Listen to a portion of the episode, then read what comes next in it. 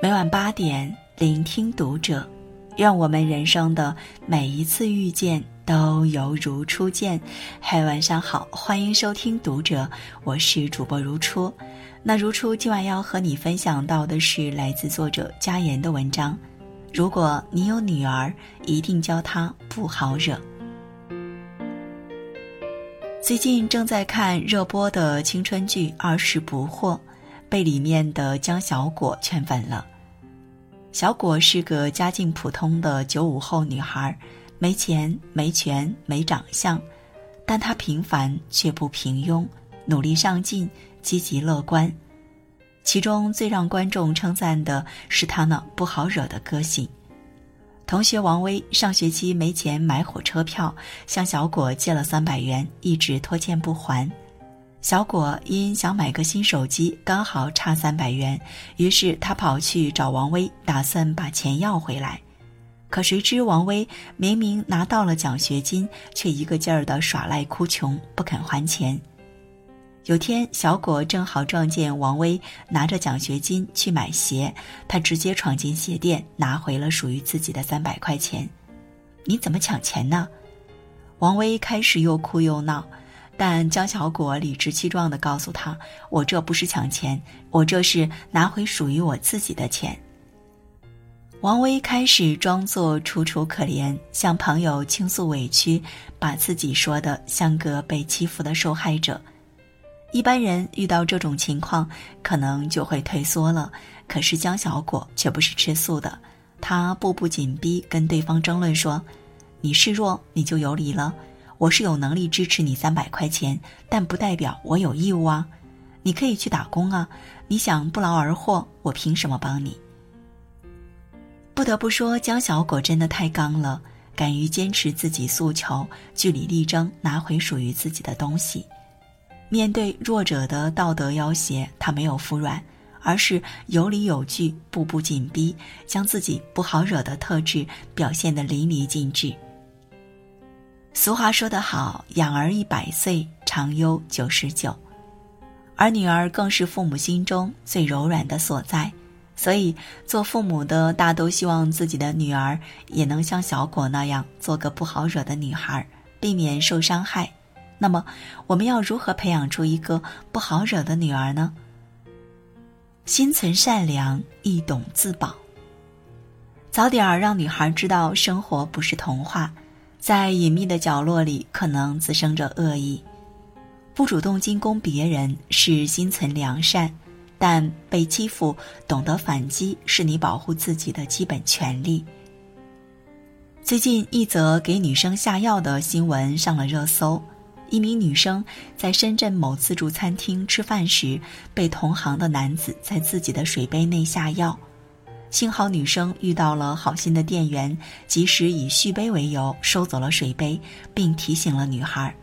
事后，在女孩的追问下，赵某熙承认自己的罪行，说药是从美国购买的一种女性用来缓解性冷淡药物。想想都后怕，但该女生还是勇敢地把这个人渣曝光了出来，并且拒绝了该男生的道歉。目前，警方介入了调查，并刑拘了该男子。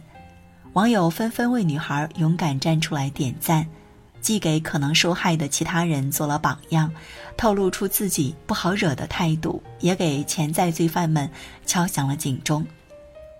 每次看到这样的新闻，除了对人渣的愤怒，还有作为一个老母亲的忧心。心理学者张德芬说过：“个体与个体之间常常是彼此吞噬的关系。”所以，女孩要敢于释放攻击性，敢于建立原则和坚持底线，才能避免不必要的伤害。遇到过分的人和事，一定要敢于发声，表达愤怒，透露出不好惹的气场。作家余华有句话说得好。当我们凶狠地对待这个世界时，这个世界突然变得温文尔雅了。这个世界充满危险，没有霹雳手段，就千万别菩萨心肠。懂得自我保护是人生的必修课。敢于拒绝，守护界限。有时候我们总教女孩子要通情达理，不随便发脾气，能忍则忍，有好东西要懂得分享，要大方，却不管孩子自己愿不愿意。其实这正是缺乏边界感的事。缺乏边界感的教养方式，会让孩子成为大家眼中的老好人，甚至可能发展成讨好型人格，喜欢察言观色，不懂拒绝，非常在意他人的评价，总是去猜测并迎合他人的想法，如同上瘾般习惯以他人为中心。可是，放弃自己的边界去讨好别人，并不会让你因此受到喜欢和尊重。反而让坏人变本加厉。作家三毛曾经在《西风不相识》里面记录了自己在西班牙留学时讨好同学而被欺负的事情。为了跟宿舍的人建立友好关系，三毛经常无条件承包了宿舍的杂事，结果他成了全宿舍人的免费女佣。这一切付出并没有给三毛换来友谊，反而再三被人欺负。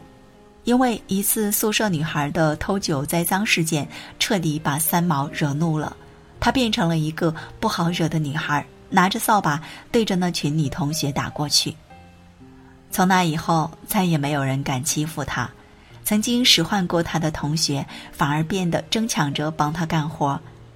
一味的讨好和忍让，没有换来友谊，而奋起反抗，却为他迎来了尊重。不论是亲人、朋友、爱人，所有的关系中，不是一味的忍让就能相处好的，而是适时的拒绝不合理的建议和安排，活得有自我。心理学上说，懂得拒绝别人不合理的要求，就是保护自己个人的边界。这个边界既包括身体的边界，也包括情感和精神的边界。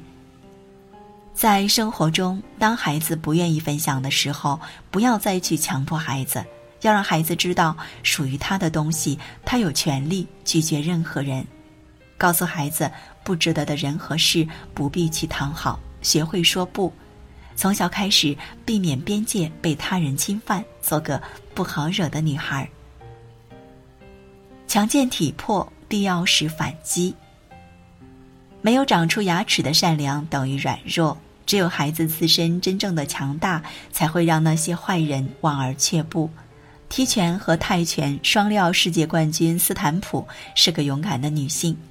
斯坦普的童年充满了欺凌，上幼儿园时比别的孩子小很多，所以经常被人打骂和取笑。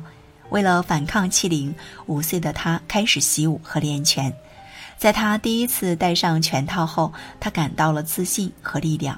在练拳中不断强大自己的内心和身体，在几次有力反击之后，他们停止了对他的欺凌，把曾经的懦弱和悲伤抛在脑后，而泰拳也成为了他的事业与荣耀。一位从事刑侦犯罪情报的工作者在节目中被问及：“如果您孩子被打，您会告诉他打回去吗？”他回答道：“不会，因为我会训练他打回去。”大人无法时时刻刻充当孩子的保护伞，要教孩子如何识别侵犯，在威胁与暴力来临之际，要透露出自己不好欺负的气场。只有让孩子足够强大，坏人才无从下手。所以，父母不仅要教孩子反抗，还要训练孩子如何反击。生活中，多带女孩参与体育锻炼，培养她们强健的体格，给孩子学习一些防身的技能，由此孩子才能从容应对，无所畏惧，具备不好惹的实力。弗洛姆在《爱的艺术》中说：“母亲代表大自然、大地与海洋，是我们的故乡；而父亲则代表人类生存的另一个极端——思想的世界。”法律、秩序和纪律等事物的世界。研究表明，关心女儿的父亲是一把强有力的保护伞，可以有效的避免坏事情发生在女儿身上。而且，有了这样的父亲，女孩往往学习成绩好，事业上也更容易成功，而且自尊心强，不会轻易染上酗酒等不良习惯。知乎上有个网友讲述了自己小时候一次被欺凌的遭遇。当爸爸知道我被同班一个男生欺负后，立马找到那个男生，扯住他，厉声喝道：“你再欺负我女儿，就有你好看的！”那个男生和其他同学都吓傻了，一个劲儿跟我爸直赔不是，说说我知道错了，再也不敢了。从那以后，那个男同学和班里其他人再没有欺负过他。现在回想起那一幕，他依然觉得爸爸像个大英雄。美国家庭治疗大师萨提亚说过：“无论国王还是农夫，只要他家庭和睦，便是世界最幸福的人。拥有一个健康快乐的生长环境，对女孩安全感的建立是至关重要的。父母恩爱且共同无条件的爱着他们的孩子，更是女孩安全感的基石，是女孩不好惹的底气。家长们。”与其凡事挡在女孩前面，不如学会给孩子自我保护的铠甲和突破困局的力量，培养女孩不好惹的性格和强健的体魄，给予她足够的安全感和无条件的爱。如此，女孩们定能既有一颗慈悲心肠，又能有金刚手段护自己一世周全；既有一颗钻石心，也能芙蓉面笑对人生。好，今晚的分享就这样。喜欢的话，欢迎拉到文末帮我们点亮再看，关注读者新媒体，一起成为更好的读者。这里是读者，我是如初，我们下次节目再见。